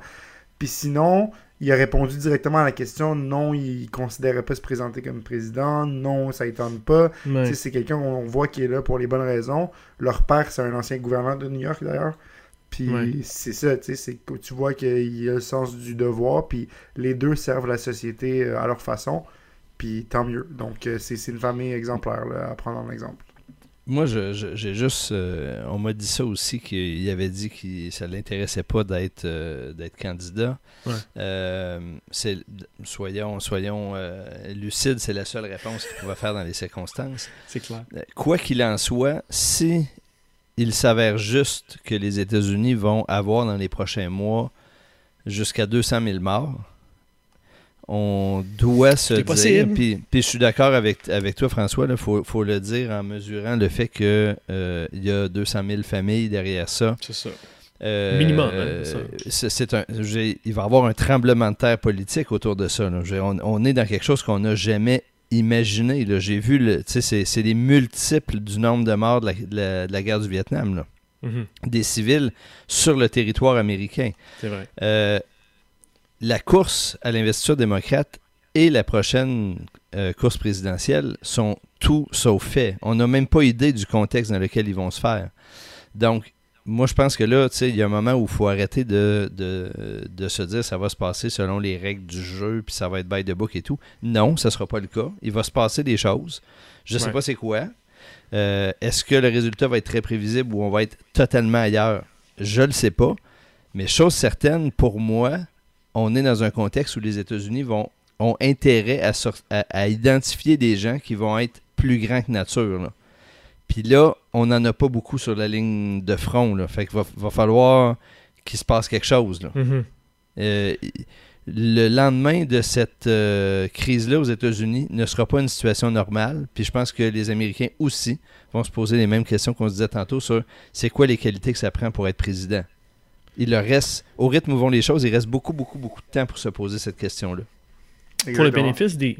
Des euh, tu veux-tu y aller, Ronnie Ben, j'allais dire, euh, j'allais approuver ce que, ce que Clément vient de dire, puis de dire que dans le fond, ouais, tu sais, les États-Unis sont en train de perdre rapidement leur, leur position de leader mondial. Mhm, mhm. Puis il y a des chances que, tu sais, la Chine, que tout le monde, bon, on voit la censure, tout ça, mais tout le monde dit, ah, la Chine, regardez, ils ont réussi à aplatir la coupe, tout ça. D'autres pays qui se lèvent, Merkel est de plus en plus euh, adulée, tout ça, tu sais. Donc, les, Ben non, René, une prière va faire la job. Voyons, non. donc, les États-Unis ont vraiment sont dans- en danger de perdre leur, leur stature de pays leader mondial, même si militairement, économiquement, ils restent forts. Euh, ils perdent beaucoup de respect. Ça a commencé avec Bush, tout ça, puis ça s'effrite Ouais. depuis. Ben, c'est en train de- de- d'atteindre un un bas, un bas qu'on n'a jamais connu. Puis ce que Clément a dit a raison. Ils, on ils ont besoin d'un leader qui va se lever ou d'une leader. Mais ça leur prend ça. Là, pour le bénéfice des, auditeurs, euh, pour faire du ménage sur ce que disait Clément, euh, tout est possible et la course euh, démocrate commence un peu. Ben, il n'y a pas tort parce que faut comprendre qu'il y a quelque chose qui s'appelle un, Broken Convention dans le système américain. Les deux grands partis ont des règles différentes, mais je n'envoyez-moi pas des, commentaires et des menaces de mort là-dessus. Là, je ne suis pas un expert du système de primaire et de, du fonctionnement euh, très nébuleux des conventions démocrates. Mais, mais t'es pas euh, pire, mais t'es pas euh, ben, en tout cas, j'ai un peu étudié ça là-dessus, mais grosso modo, ce que j'en comprends, c'est qu'il y a des règles touchant les super délégués. Donc, il y a des genre commencer. Quand on, fait une course euh, dans les deux grands partis, on assemble des délégués euh, qui proviennent de chacun des États. Ces délégués euh, se sont répartis selon les pointages qu'on va faire dans un État. Des fois, c'est si je gagne un État, ben, en passant chaque État, c'est compliqué. Chaque État a comme son système à lui. Donc, dans certains États, si je remporte l'État, je prends tous les délégués disponibles. Si c'est un autre État, ça se peut que ce soit à la proportion du vote reçu. Donc, vous voyez, c'est déjà complexe. À la fin de ce processus-là, tous ces délégués qui ont été euh, remportés, sélectionnés par euh, différents candidats, évidemment s'ils restent dans la course, ils sont, ils se rassemblent à la convention, normalement qui serait là, normalement en nous maintenant, donc pour la convention démocrate. D'habitude, la, règle officielle, c'est que si tu es attribué ou tu promets que tu vas voter pour un candidat, tu te dois euh, au premier vote, et ça c'est important, au premier vote, tu te dois de voter pour ce même candidat, peu importe ce qui arrive entre-temps entre la victoire et ta convention. Donc, si j'ai été, je je promets aux gens, moi, je vais aller, je suis un délégué, je vais devenir un délégué, puis je vais voter pour Biden. Si Biden remporte euh, mon, vote et mon, vote comme délégué, je me dois de revoter à la convention euh, comme un, un, délégué pour lui. Je vous explique tout ça parce que, en ce moment, Biden a eu un air d'aller, et ça veut dire que il s'en va vers une majorité, ou du moins une majorité soit relative, ça c'est très assuré, peut-être pas une majorité absolue, il faut à peu près avoir 1990 délégués pour clincher, pour embarquer, pour assurer, dans le fond, la nomination présidentielle chez les démocrates. Donc, s'il dépasse, s'il atteint ce chiffre-là, il est correct au premier vote, mais il existe un scénario encore possible où au premier vote, il n'y a pas de majorité touchant ou dépassant mon 1990 ou à peu près délégué. Ce qui ferait qu'à ce moment-là, on tombe en Broken Convention. Tous les délégués sont libérés de leurs obligations. Et là, mesdames et messieurs, ça va être un clusterfuck. Tout est possible. Donc, le scénario que disait Clément, puis je pense que même pour ceux qui ont écouté House of Cards, c'est présenté dans la série où euh, Frank Underwood, tout le long, dit non, non, non, je ne vais pas me présenter, blablabla, je ne me présente pas, blablabla, je me souviens plus du contexte. Mais là, la convention est broken. Il se pointe à la convention alors qu'il est même pas, il veut même pas se présenter. Il réussit à avoir la convention parce que la convention lui donne. Donc, c'est un cas possible où Cuomo pourrait dire, on fait de la politique fiction, mais il pourrait dire non, non, non, je veux pas y aller, la crise passe, et puis là, euh, Biden ne réussit plus à avoir euh, assez de euh, délégués pour automatiquement avoir la nomination. On pourrait être dans un univers où Sanders, Biden et Cuomo qui se pointent physiquement la dernière seconde, la journée même ou la fin de semaine même de la convention, se pointent là et pourraient ramasser des délégués et soudainement, d'un jour au lendemain, pourraient convaincre toute la convention de le nommer comme candidat officiel pour la présidence américaine. C'est, euh, on est dans la politique fiction, mais, mais c'est passionnant. Sinon, pour terminer, euh, ben, vous vouliez, avez-vous d'autres choses à ajouter, les gars? Vous voulez qu'on, termine là-dessus? Parce que moi, je trouve, ben, ça intéressant. On se fait plaisir. On se fait plaisir. Non, mais, mais moi, sur, sur, que ce soit ce scénario-là ou pas, moi, je pense qu'actuellement, ceux qui ont une chance dans la suite des choses, puis mhm. ça serait vrai au Québec, mais dans des situations moins dramatiques, euh, bien entendu, et c'est vrai aux États-Unis, c'est les gens qui vont réussir tout en faisant ce qui doit être fait dans l'urgence dans laquelle on est, réussir à se garder un peu de temps de réflexion pour imaginer de quoi sera fait la suite, c'est quoi les propositions qui permettent de répondre à ces besoins-là. Je pense que ces gens-là, s'ils réussissent à faire ça, à prendre ce recul-là, malgré le fait d'avoir le nez sur le guidon, puis qu'ils réussissent à s'élever un peu, ces gens-là vont devenir extrêmement précieux et il y aura des mécanismes qui vont leur faire une place mais encore faut-il qu'il y ait des gens qui commencent par relever la tête puis émerger un petit peu. Pour le moment, on voit Cuomo, mais rien n'empêche qu'il y en ait d'autres dans les prochains mois. Les situations pour voir apparaître des personnages exceptionnels seront très bonnes aux États-Unis. Bon, là, Clément, tu vas-tu te coucher, toi, là? T'es-tu correct, là? Moi, là, j'ai du fun. On continue, mon homme. moi, j'ai pas de problème, moi. Ronnie? On fait, deux, heures, let's go. On fait deux heures, on continue. de toute façon, les gens ont rien d'autre à faire de nous écouter en faisant du lavage, ramasser encore les jouets. en passant que les enfants, Clément, t'as des enfants, ils sont plus vieux, là, mais à tous les jours, tu ramasses la chambre des enfants, puis tu refais. Il y a plus de vaisselle qu'à d'habitude. C'est ah, plus de job. le lave-vaisselle n'a jamais travaillé autant. C'est plus de job. Euh, fait qu'on se fait plaisir. On voulait finir avec un regard vers l'avenir, déjà. Euh, on, en a parlé un petit peu, les gars, euh, dans cet épisode-là, mais regardons, on est encore dedans. Il y aura malheureusement encore des décès, il y aura encore des, décisions crève-cœur pour beaucoup d'entreprises. Il y a encore des employés qui vont se faire laisser aller. Euh, on leur souhaite temporairement. Euh, il y aura encore des crises. Mais déjà, peut-être on peut. c'est le temps, hein, c'est avant une relance, avant euh, une opportunité. Il faut se préparer. Donc, préparons et lançons la réflexion sur la suite des choses. De quoi auront l'air les mois à la sortie de cette crise-là? Qu'est-ce qui va changer? Est-ce que les choses vont changer? Euh, je vais, d'abord laisser Ronnie y aller parce que euh, je veux, je veux t'entendre là-dessus, Ronnie. Tu n'as pas beaucoup parlé. Est-ce que. Comment tu vois la suite des choses de ton, côté? Ben écoute, euh, comme je vous l'ai dit, j'ai dans, dans, le cadre de mes cours, mes profs nous ont beaucoup demandé de réfléchir là-dessus. Puis moi, je me pose la question, j'en parle à mes parents, à mes amis, tout ça sais, on se demande juste si la vie normale, premièrement, va pouvoir reprendre son cours, puis ça va être quoi exactement? Par exemple, tu sais, à Montréal, si je prends juste l'exemple de la ville de Montréal, on, est habitué à des festivals, à des gros rassemblements. Tu sais, on pense au jazz, Oshiaga, tout ça, tout ça. Juste ça, est-ce qu'il y a un gros festival comme ça? Est-ce qu'il y a des gros rassemblements comme ça? Est-ce que ça va se passer? Est-ce qu'on va être capable à quelle vitesse ça va revenir, hein?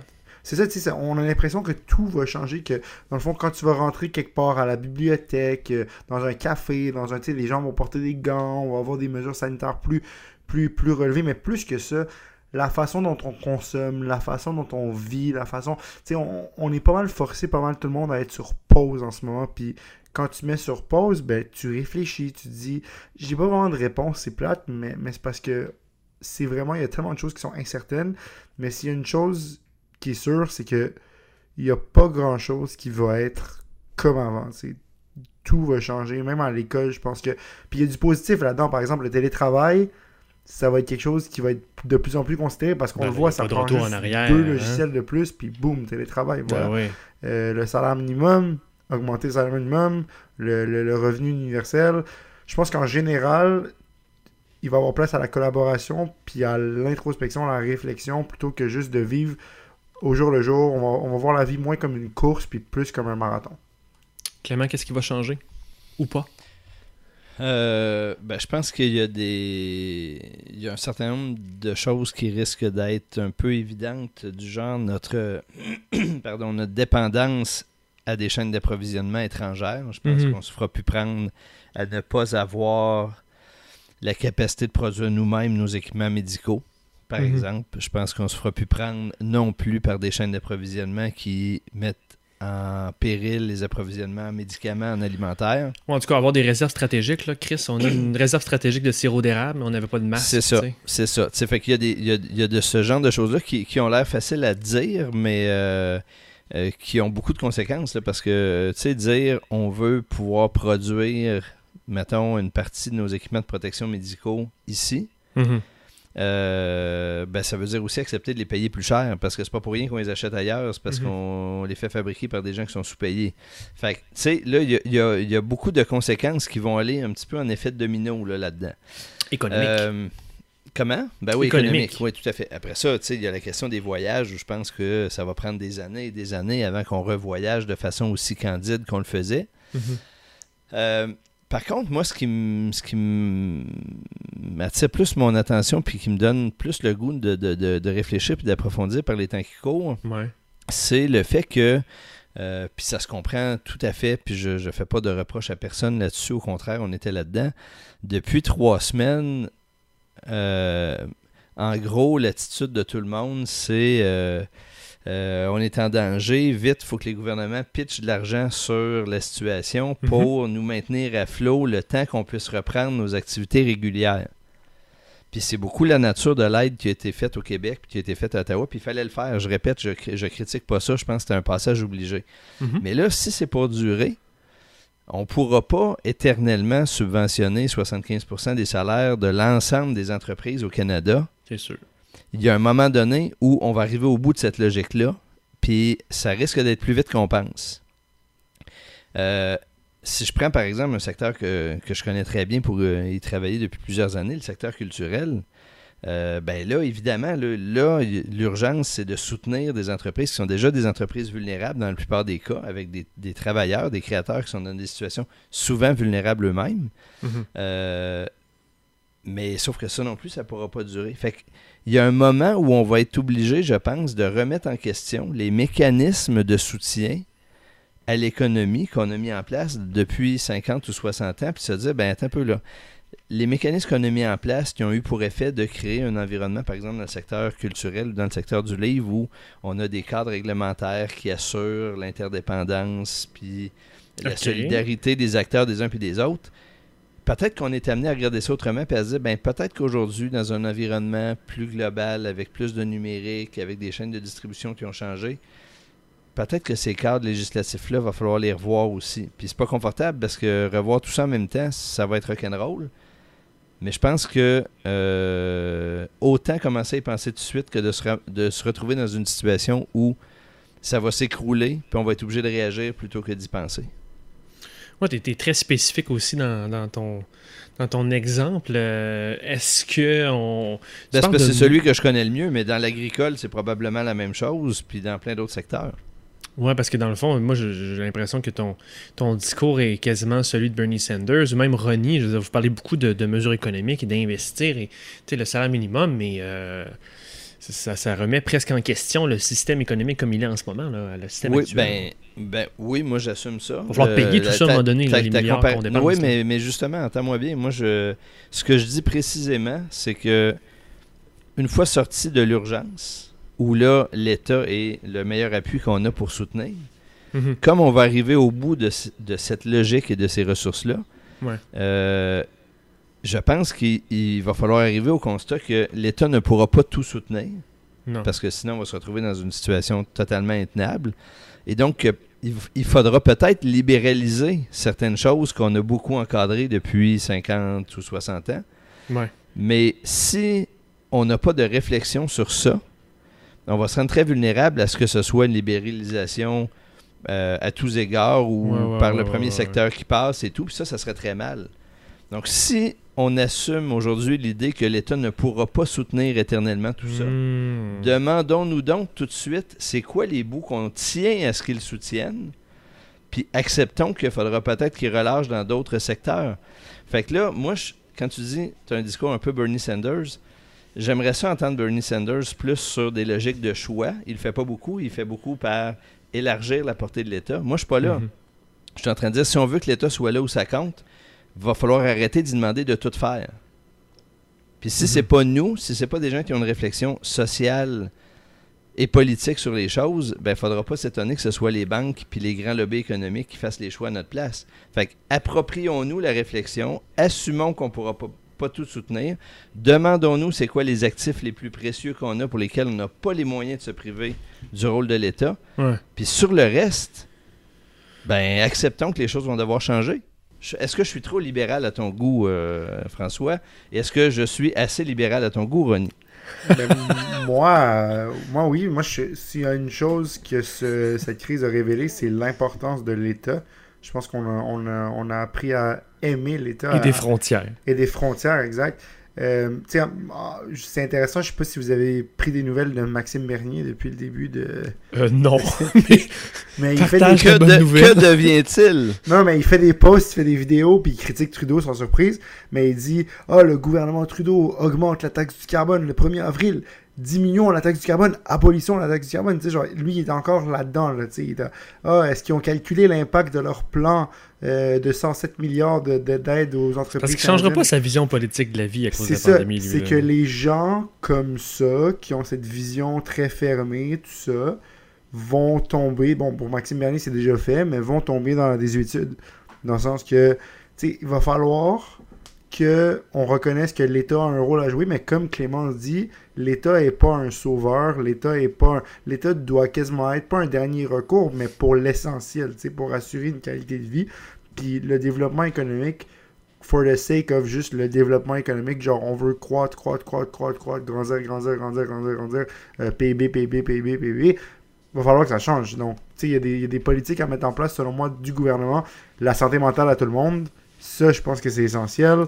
Euh, je pense que, tu sais, produire des médicaments par le gouvernement, je pense que c'est essentiel. L'équipement médical, des choses de même. Bill Gates, il y a 5 ans, dans un TED Talk, nous disait on n'est pas prêt pour la prochaine pandémie.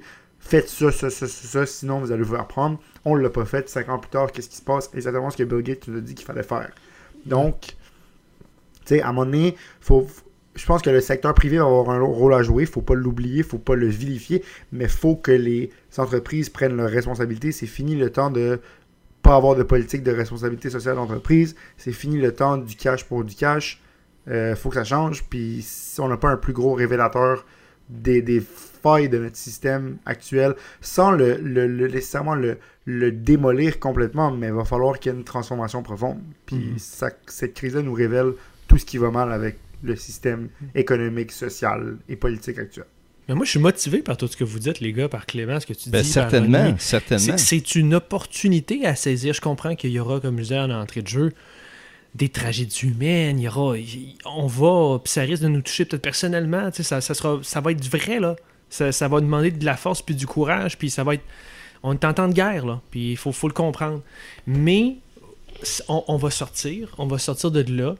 Euh, on devra vivre dans une nouvelle réalité, on devra saisir l'opportunité que, que l'éclatement de nos repères dans notre tête nous permet d'avoir. Puis, euh, puis, puis, tout est sur la table. Espérons surtout qu'on on soit capable d'avoir un leadership politique dans la société civile, dans notre démocratie et dans notre gouvernement, en tout cas au Québec, pour, pour l'idée ça. Parce que je trouve que, Clément, j'embarque dans tout ce que tu viens de dire. Euh, gros programme, gros programme. Mais moi, moi je dirais juste là-dessus que, euh, tu sais, aujourd'hui, puis là, il faut, faut, réaliser à quel rythme les choses se passent. Là. Il, y a, il y a un mois, là, si on avait dit que la moitié de la planète, puis 100% du Québec serait à peu près arrêté, puis qu'on serait chez nous depuis 20 jours, là, il n'y a personne qui aurait cru cette chose-là possible. Là, c'est là. On le tient pour acquis on est en train de composer. Là, ça va être quoi dans 20 jours ou dans 6 mois? Tu sais, c'est mystérieux tout ça. Chose certaine, aujourd'hui, on se souvient assez bien de ce que c'était il y a un mois, puis de l'état d'esprit dans lequel on était. Puis, euh, on sait, pour quasiment chose certaine, que dans 6 mhm. mois, on va avoir traversé une période assez difficile. Mhm. Euh, pour certains, très difficile, mais assurément pour tout le monde, assez difficile. Euh, c'est peut-être pas dans six mois qu'on va avoir les idées les plus claires sur qu'est-ce qui était important pour nous et qu'est-ce qu'il devient.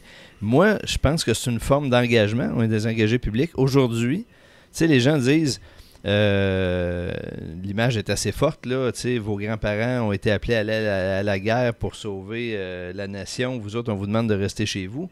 Vrai, mais je pense qu'il y a une forme d'engagement aujourd'hui qui est de prendre des notes, d'écouter, de lire les journaux, d'écouter la télé, puis de prendre des notes sur ce qui nous semble important, sur euh, les modèles qu'on pourrait avoir, sur les choses qui nous semblent étranges, sur les idées qu'on voit de l'étranger, puisqu'on a plus de nouvelles internationales qu'on n'en a jamais eues. Mm-hmm. Puis de prendre des notes pour être capable de s'en servir, puis d'alimenter la réflexion de nos proches, de des partis politiques, de des groupes sociaux dans six mois, puis dans un an.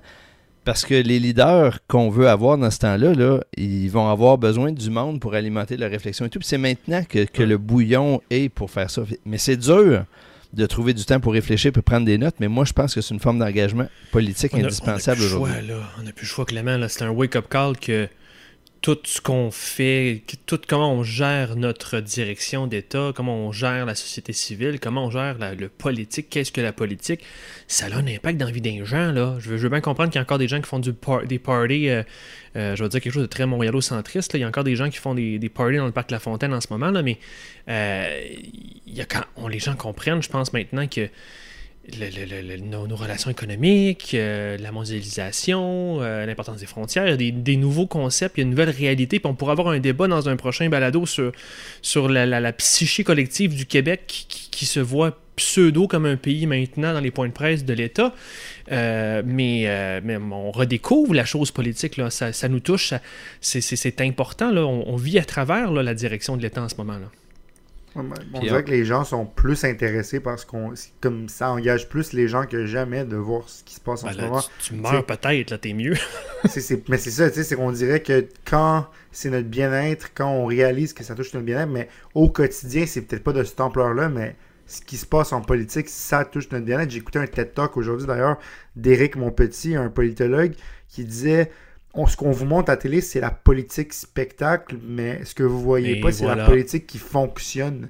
Le, Et qui a un impact sur votre vie. Exactement. Donc, tu sais, je dis pas que tout le monde va commencer à lire des rapports de l'OMS. Tu sais, même moi, je ne lis pas les rapports de l'OMS, mais ce que je veux dire, c'est que il y a des choses plus que genre, ah, tel élu a dit telle affaire sur tel élu, puis tel élu a dit que l'autre c'est un communiste, puis je sais pas trop quoi. Tu sais, il y a d'autres affaires que ça, puis je pense que la population, le, citoyen moyen, va pas avoir le choix ou va être appelé à se concentrer sur ces choses-là aussi.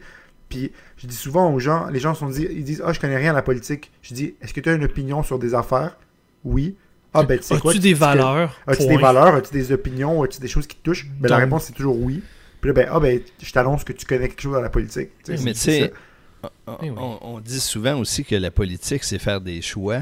Ça paraissait pas tant dans les dernières années. Tu sais, C'est on ça. était dans Mhm. des choix assez proches et tout. Euh, dans un an, là, quand l'État va être endetté et surendetté, parce que ça, là, je vous annonce que c'est pas une hypothèse, Et voilà. c'est Ah, vrai. ça s'en vient.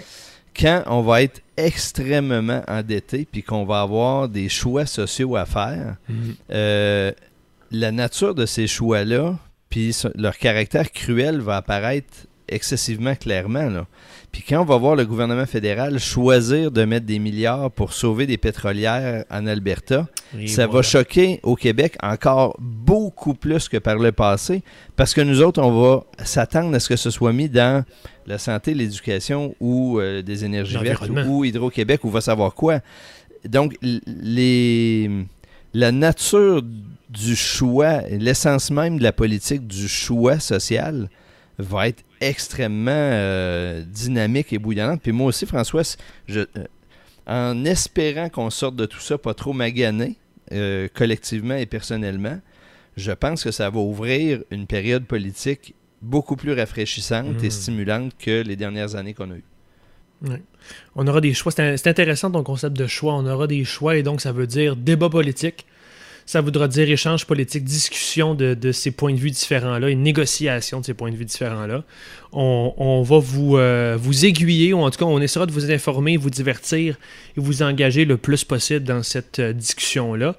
Et, euh, et voilà, je pense que ça fait le tour pour euh, notre épisode cette semaine. Les gars, merci beaucoup d'avoir été là. Déjà, moi je pensais qu'on était parti pour une autre heure. Ouais, c'est ça. On pourrait, on pourrait. Écoutez, euh, on pourrait. Je pense qu'on on va, on va garder le meilleur pour les prochaines semaines. Laisse, Euh, laisse un, petit, un petit 10 minutes blanc pour laisser réfléchir les gens avant de faire le. la Ouais, c'est ça. Euh, Pas de son, pas rien, personne qui parle, juste. euh, Ça va être ça, là, outro. ça. Bye En bye. fait, en fait, renvoyez-nous, enregistrez-vous, renvoyez-nous, puis le meilleur, ben, on va le diffuser dans le podcast. Faudrait faire ça. Faudrait faire ça, une espèce d'engagé collectif à plusieurs sur Zoom. Exactement. Euh. C'était notre épisode cette semaine. Merci tout le monde. Merci les gars. Abonnez-vous comme toujours. Oui, merci. le.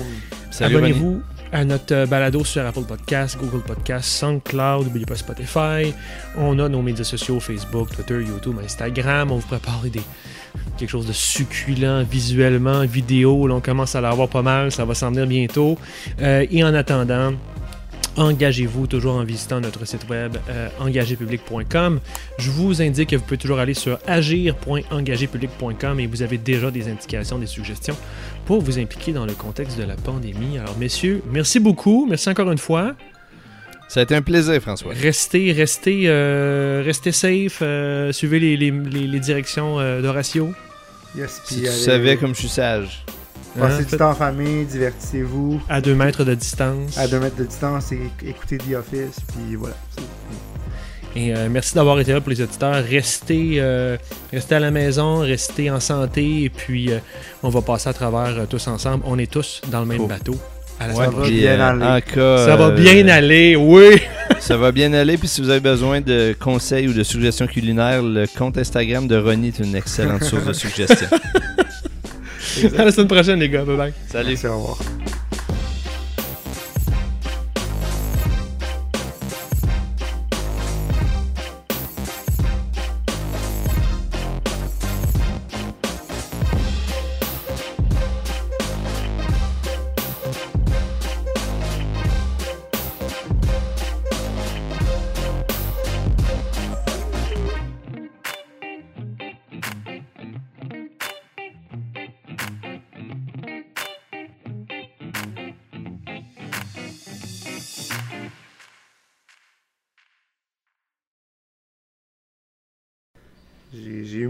Pires expériences de hangover avec du vin rouge. Que- Eh, Ah non, pas moi. C'est- Moi, c'est la, la petite tequila. Plus jamais. Plus jamais. Moi, c'est le Jack au miel aussi. Plus jamais. Ouf. Plus jamais. Ou de la vodka. Ouais. là. Mais les deux ensemble, Jack au miel, vodka, c'est ma pire brosse. C'est- Le, le Goldschlager, c'est c'est pas top non Euh, plus. moi, moi, à, mon, à mon âge, je connais encore des gens qui boivent du. euh, c'est quoi l'alcool qui goûte le sirop pour la toux, là? T'as-tu dit à mon âge? Ouais. Oui. Oui, d'ailleurs, dans ses notes, il parle même de quand il était jeune. Ouais. Non, parce que quelqu'un qui a 26, 27 qui boit encore du Jägermeister, excuse-moi, je te juge un peu. c'est c'est de l'alcool d'ado, là. Tous les goûts sont dans la nature. C'est de l'alcool d'ado, le Jägermeister, quand même. là. Je trouve ça intéressant que tu aies parti l'enregistrement insidieusement. Ah oui, ah François. oui, ah, moi j'ai tout ça tapé là.